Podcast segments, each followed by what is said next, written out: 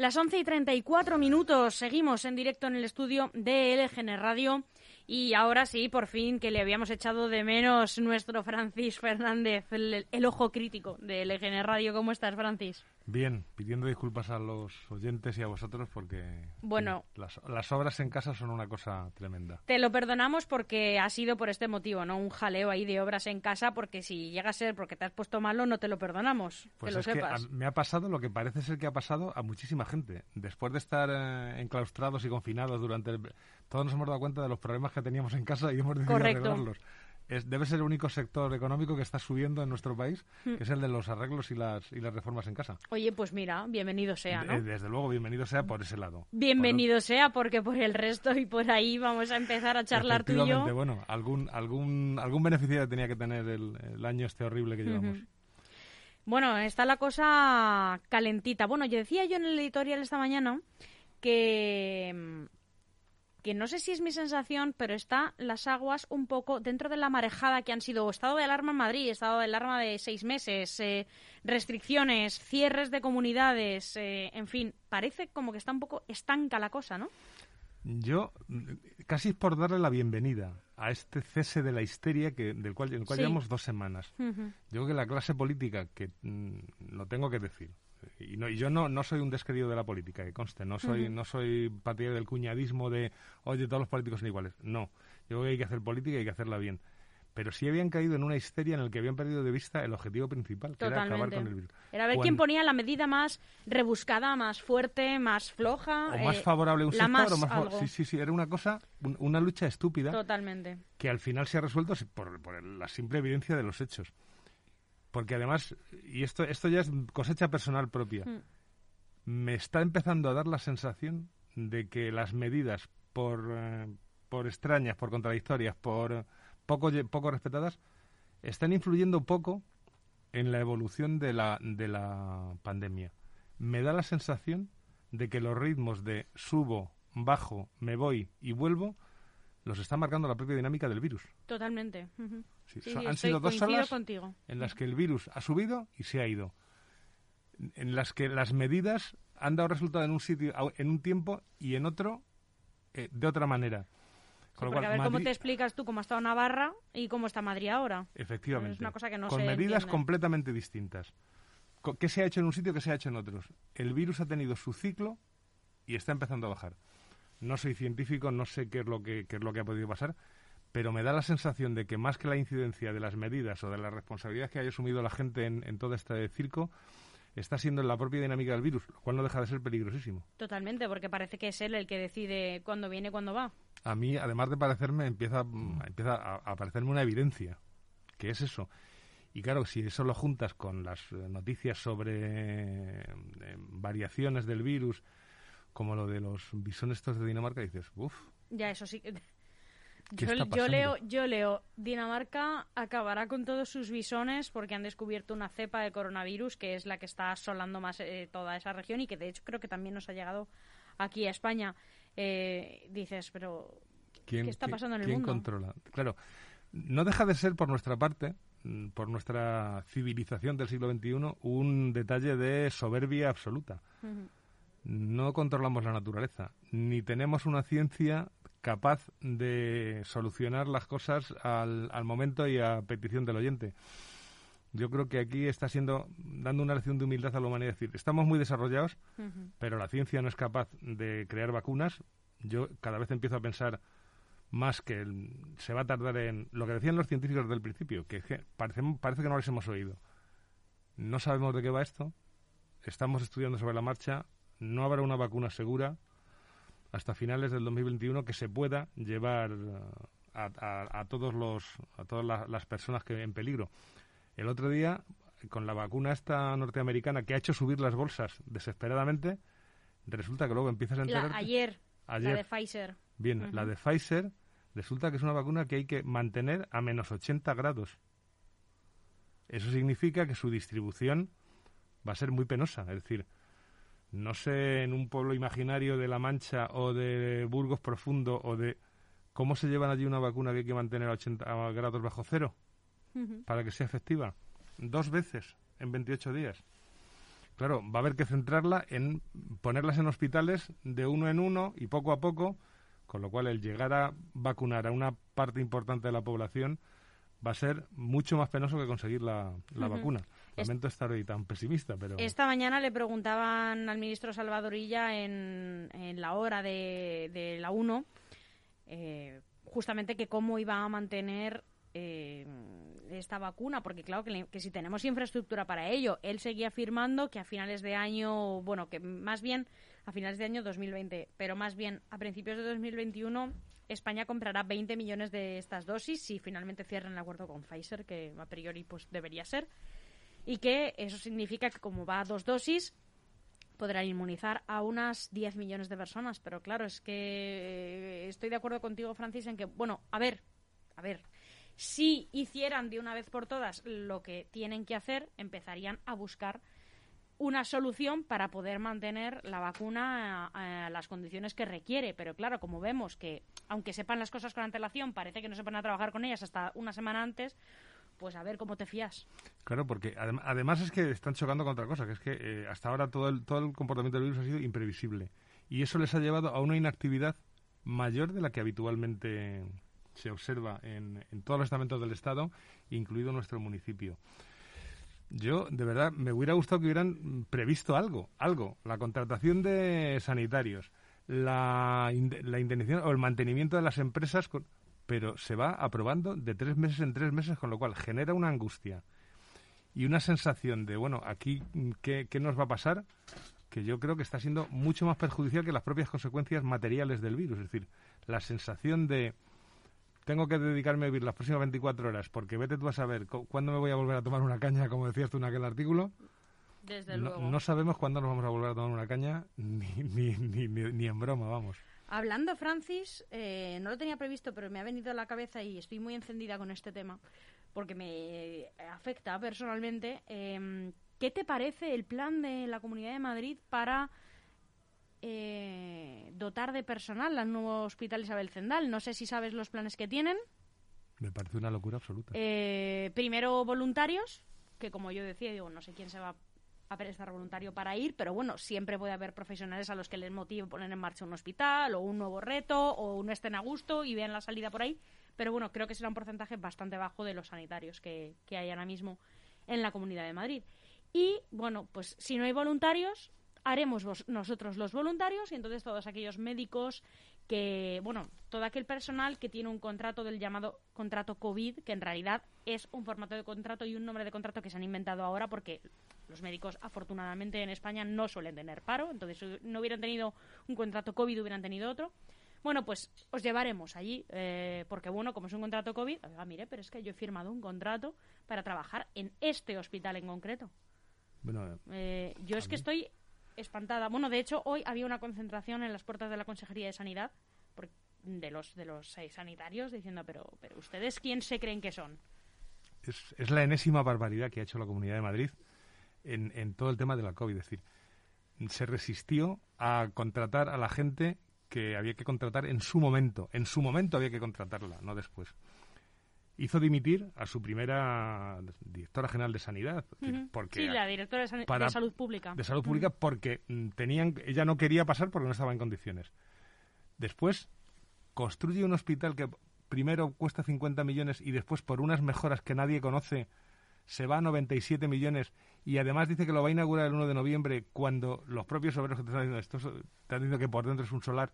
Es decir, hay que dotarlo de máquinas, hay que dotarlo y hay que dotarlo de gente. Y, es decir, han convertido eh, la, la tragedia de la pandemia en otra oportunidad de negocio y siempre a costa de pasarse por la piedra los derechos de los pacientes y los derechos de los trabajadores de la sanidad. Me parece una barbaridad, vamos, no. Yo sinceramente es que creo que los sanitarios, como, como se les siga apretando este ritmo, pero si es que, Francis, si es que hace un tiempo, en, eh, a, raíz de la primera ola, es un tema que siempre ha estado ahí, pero bueno, evidentemente salió más a flote. Eh, el tema del tipo de contrato y los contratos que se les hacen a los sanitarios, especialmente a las enfermeras, ¿no? Por ejemplo, ¿no? Mm, eh, sé que el de celadores y otro personal de hospitales y de centros sanitarios, pero no sanitarios, también es eh, lamentable, pero es que salió una chica que tenía en torno a 30 años, o mi edad, 30 y pocos, y decía que llevaba firmados en su vida más de 350 contratos, porque tenía contratos de una semana, de 15 días, de 3 días, de fin de semana. Entonces, claro, eh, es que además les estás apaleando, y es que ahora mismo no estamos en condiciones de, de enfadar a este sector, que es el que está con sus manos aguantándolo todo. Es, Yo no lo entiendo, no, es, un, es un doble atentado, es un atentado a los derechos Además por imposición. Y laborales, claro, de, la, de, de, todo el sector de, de, la sanidad, que luego, claro, se quejan de que no lo vamos a encontrar. es que yo saldría huyendo. Yo saldría huyendo de esta comunidad si fuera un sanitario. y, luego, y claro, como consecuencia es un atentado a la salud pública de todos los ciudadanos. Porque ¿cómo te vas a encontrar a una enfermera en buena disposición de atenderte, de salvar tu salud, de tranquilizarte, de si al día siguiente igual se le acaba el contrato y lleva tres días en el Y ella lo sabe. Claro, o a una enfermera. Es decir, ¿cómo, ¿cómo te va a atender alguien en algo tan delicado como tu salud cuando sabe que su puesto de trabajo, que es un puesto de trabajo importantísimo? Es decir, yo creo que en sanidad deberían sobrar, deberían sobrar los agentes, porque se pueden poner enfermos, porque pueden caer en una depresión. Bueno, lo de que no hayan caído en una depresión todos, todavía debe ser un milagro. Estoy a, punto de creer en la almudena, porque claro, es que no te queda, no te queda más remedio. Y que sigan ahí es milagroso. O sea, yo he visto contratos de 11 días. Cuando había que pasar de fase, se les hicieron contratos de 11 días a médicos y enfermeras. Y enfermeras. Cuando digo enfermeras siempre porque eh, hace unos días hablando con un enfermero del, del Severo Ochoa, me dijo que ellos se consideraban, así, se llamaban a sí mismos enfermeras porque como era el grupo, el, eran mujeres el grupo dominante de su sector, que no, no les resultaba nada extraño que se llamaban enfermeras. Lo digo porque las chicas os apuntáis este dato para futuras discusiones. Pero sí, sí, lo demás me parece un atentado salvaje, salvaje. Y claro, tampoco es extraño porque detrás de la presidenta de la comunidad y sus posturas enloquecidas y sus elevaciones a los altares, hay un sector encabezado por el señor Fernández de Lasqueti, que representa al ultraliberalismo. Es decir, el ultraliberalismo es, es el sector económico, ultraneoliberalismo, no sé cómo se denomina a sí mismo, pero que ve oportunidad de negocio en, en momentos de crisis. En momentos de crisis es negocio y ve oportunidad de negocio en sectores públicos como la educación y la sanidad. Lo cual a mí me parece que está más cerca de lo criminal que de lo teórico, eh, teóricamente económico. Claro, es el sector que salió zumbando cuando la crisis de la primera crisis de Esperanza Aguirre y que ha vuelto de la mano de, de Isabel Díaz Ayuso y de, y de su parece que su cerebro que se llama Miguel Ángel Rodríguez. Pero es que además los datos la empoderan porque como tú decías, habrá venido eh, San Isidro Labrador, la Virgen de la Almudena, eh, la Paloma y todos, eh, y el espíritu del 2 de mayo, a ayudarle porque es verdad que tenemos una incidencia bajísima. Bueno, bajísima, vamos a ver. Está vamos bajando. A ver, vamos está a ver. Una incidencia que está bajando. Bueno, estamos cuartos por la cola en incidencia en toda España. Sí, sí, sí. Después de haber estado los primeros durante mucho al tiempo. Al final le ha surtido efecto. Es, es, indudable, es que los datos son los que son. Bueno, eh, antes de poner en duda los datos, ¿qué es lo que voy a hacer a continuación? Evidentemente... Yo no los pongo porque conozco la incidencia de, de coronavirus en varios hospitales de la capital y todos todos dicen y que... todos coinciden. Bueno, entonces me, callo y no pongo en cuestión los datos. Pero... Que está mejorando, pero que, ojo, que esto, esto sube en tres días. Claro, en tres, sube en tres días. Yo no sé, no sé cuál es la razón de que esté mejorando. ¿La confinación por zonas? Pues si es la confinación por zonas, habrá que saludarlo alborozadamente pero desde luego el comportamiento individual no, o sea, se siguen dando fiestones, mm. eh, botellones, de todo. Entonces, ¿por qué está mejorando? Pues no lo sé. Por eso te decía al principio que me da la sensación de que es el virus el que marca. Es decir, Madrid fue el primero que empezó a subir y ahora está empezando a bajar. Cuando las, las, eh, las medidas que están tomando en Castilla y León, que me parecen bastante más racionales, empiecen a, empiecen a bajar, también será un éxito de aquellas medidas. Entonces, aquellas medidas, o estas, o cuáles. no lo sé. Pero acuérdate de que Trump, o sea, esa gloria de la humanidad, eh, la solución que dio para que bajaran los casos de COVID en Estados Unidos es dejar de hacer pruebas. Cuanto menos pruebas hagamos, menos positivo vamos a sacar. Claro, aquí se ha hecho lo mismo, ¿eh? Aquí se ha dejado de hacer un tipo si de no pruebas. lo, si, si no lo miro, no existe. Claro. Sobre todo porque hay un dato que tenemos que tener en cuenta para todos, ¿eh? Y es que eh, la inmensa mayoría de los positivos no presentan síntomas. Entonces, como no presentan síntomas, si no los controlas, no te van a salir en las estadísticas. Lo cual a mí me hace poner en duda todos los datos, no solo los de Madrid, sino todos. Es decir, hay un porcentaje altísimo de población que puede ser portador y ser asintomático, que es curiosamente otra de las cosas que hace que mucha gente no se crea la extensión de la pandemia. Hay muchísima gente que te dice, pero si yo me encuentro bien no estoy enfermo. Si soy asintomático no soy enfermo. Bueno, es una forma de verlo, pero es muy peligroso. Quería saber también eh, qué es lo que te viene a la mente cuando, y te voy a decir yo ya, eh, para dejarte que desplayes, eh, lo que me viene a mí a la mente cuando leo salvemos la hostelería. Y em, inmediatamente mi cabeza responde, ¿quién es nosotros? Yo, Efectivamente. yo que, que temo eh, por la salud de mi familia, por mi trabajo, por el trabajo de mi familia, yo os voy a salvar la, la hostelería. Yo con el dinero que tengo o con la preocupación de ir a un sitio y contagiar a, mis padres que son población de riesgo, voy a salvar la, hostelería. ¿Cómo? Yéndome cada fin de semana a gastarme 100 euros en un restaurante.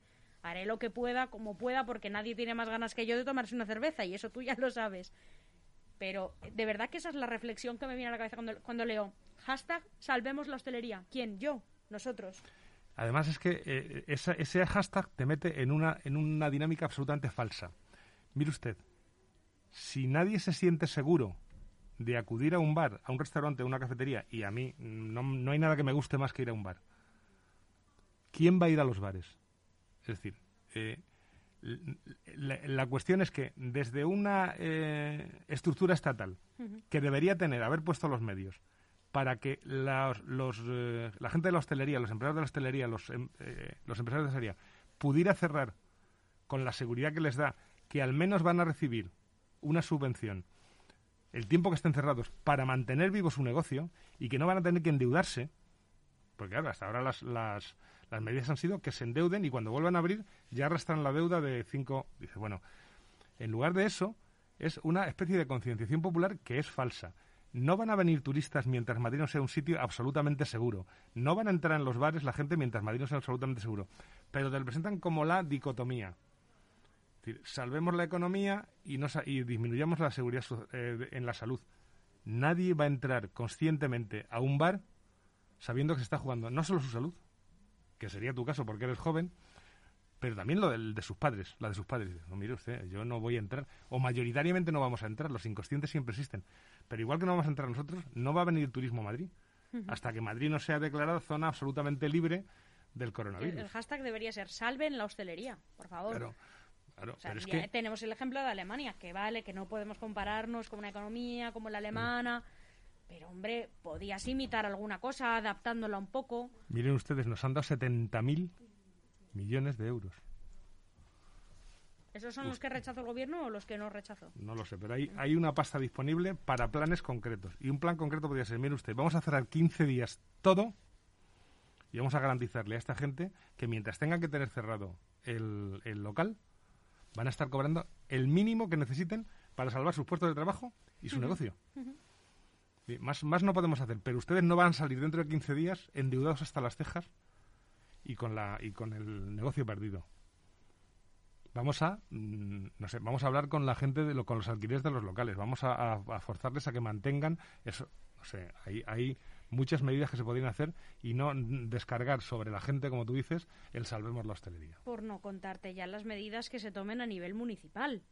Porque hemos ido leyendo estas semanas que varios municipios vecinos de Leganés, que es en el que se encuentra esta radio, eh, y no vamos a centrarnos en Leganés porque nos están escuchando desde muchos puntos distintos de la comunidad. Simplemente lo ponemos como ejemplo de que hay muchos municipios que no están echando ninguna mano a, sus hosteleros, mientras que hay otros que están reduciendo la, la- eh, quitando la tasa de, veladores de, para poner las estufas, para de cara a todo el 2021, a todo el 2021. Eh, se están quitando las tasas para poner puestos en los mercadillos. Yo no digo que no lo estén haciendo, pero de comunicarlo no lo están comunicando. Yo te digo una cosa. Cuando venía esta mañana a la tertulia, venía pensando, ya me gustaría a mí tener algo por lo que criticar al ayuntamiento hoy. Pero es que hay una inactividad absoluta. ¿Qué están haciendo? Que ¿Puedes lo criticar que Vox no ha firmado un pacto institucional para denunciar la violencia contra la mujer, por ejemplo? Bueno, pues criticado queda. Pero ¿de verdad esperan que Vox firme No, pero eso? que, que me, me refiero. No, lo primero que no lo esperan y lo segundo que no sé si juegan con que, desde luego desde mi posición de mujer, eh, nadie quiere decir que no es un tema del que hay que hablar, no es un tema que hay que recordar a todas esas mujeres. Eh, pero, pero, pero que estamos hablando de la ruina de las familias, que estamos hablando de la ruina de un municipio entero, que estamos hablando de los trabajos de la gente y que a mí no me, no me convence que salga nadie, que salga un concejal o una concejala, nada más que hablando de temas sociales que no pasan por la comida de la gente. La comida. Yo creo que eh, estos días está habiendo No está toca. habiendo temas que no que no sé no sé si son el tema del momento. Mm, El famoso la el famoso debate monarquía o república. Mira Pues que otro, ¿eh? Sí, sí, por dices, supuesto. ¿de verdad ahora la gente está pensando en monarquía o república? Yo creo que no. No, no, y no. yo eh, en ese debate tendría cosas que Además, decir. eso y- so- solo, solo eh, agita más a la gente cuando es una cosa que es que ahora mismo Sí, no, sí, sé, no, no. no. sé si es que no son conscientes de la magnitud del problema que, que- que tenemos y que se avecina, porque son distintos mm, por tamaño. O no sé, es que no Yo es popular, ¿no? Decir, si no es que no haya que hablar de la violencia contra la mujer. Es, que, eso es un problema latente que hay que cuidar desde un siempre. sector y hay que seguir trabajándolo. Pero desde luego, entiendo que el día 25 se conmemora pues este día sí. contra la violencia hacia la mujer, pero es que es tan grande el otro La- que me gustaría claro. eh, me gustaría veros dedicar el- la misma energía a salir públicamente a decir estamos trabajando para que no Sí, le sí. falte a nadie. Es que no lo veo y No, es no, que me, es que me- me- el, me el llena tema de, de, la nervio. situación sociosanitaria y sociosanitaria económica, el ayuntamiento lo dio por liquidado con, con la subvención a Caritas. No han vuelto a hacer nada en absoluto. Entonces, ¿de verdad eh, había el li- más ligerísimo convencimiento de que esa esa, esa mm, eh, ¿cómo se dice? ese manifiesto Declara- sí, ¿Lo iba a firmar. Vox? No, hombre. Yo creo que la noticia que se busca aquí, desde mi experiencia de mucho tiempo en, en comunicación y en comunicación política, es vamos a, a lanzar ese comunicado para que Vox no lo firme. Y la noticia será que Vox no lo firma. Tal cual. Yo, eh, de verdad que eh, supongo que cuando estás en un cargo político existe el, la burbuja que te impide ver lo que está pensando o lo que, o lo que cree la gente a pie de calle. Y no me quiero hacer portavoz de lo que piensa la gente a pie de calle, porque las interpretaciones serán de cada uno. Pero sí debe existir esa, esa especie de burbuja que te aísla y que te hace pensar en otras cosas. Estoy de Yo, acuerdo. y, y otra, y otra cosa, es decir, eh, en, nuestra, en nuestro ayuntamiento hay muchos imitados de Napoleón, porque la única noticia que tenía cierto fuste fue la creación de la famosa comisión por el supuesto, eh, ¿cómo se dice? Eh, sí, intento de chantaje Intento a de los, soborno, o de de- soborno a los, bueno, está, está congelada, no se ha vuelto a reunir para nada. Y bueno, mm, y es lo único que ha habido, es decir, se ha creado una comisión, ya está. Y luego está, que también hay que decirlo, la noticia de la demanda a la, a la judicial de la Comunidad de Madrid por su comportamiento con las... eh, vale, Conjunto con Alcorcón, sí, sí, con eh, claro, pero es que eso, menos mal que ha sido que había más pueblos, porque si no igual ni la hacen tampoco. No lo sé, ya te digo, ya me gustaría a mí tener una, alguna, alguna cosa con la que criticar al ayuntamiento. Este, este martes no puedo. Lo esperaremos con mucho ansia y bueno, eh, la semana que viene seguiremos comentando toda la actualidad triste o vamos a ver si encontramos también alguna noticia que digas, mira qué bien lo han hecho. Sí, ¿Verdad, Francis? claro. Ese es nuestro sueño. efectivamente, Ese es nuestro, es nuestro sueño. sueño. Bueno, ha sido como siempre un placer eh, tenerte en esta mesa. Estaríamos aquí pues probablemente todo el día charlando, pero bueno, el tiempo apremia. Muy Muchísimas bien. gracias y que Pues- tengas muy feliz día. Muchísimas gracias a vosotros y reitero mis disculpas a los oyentes y a vosotros también. Nada, hombre, por favor, estás más que perdonado. un abrazo, Francis. Un abrazo.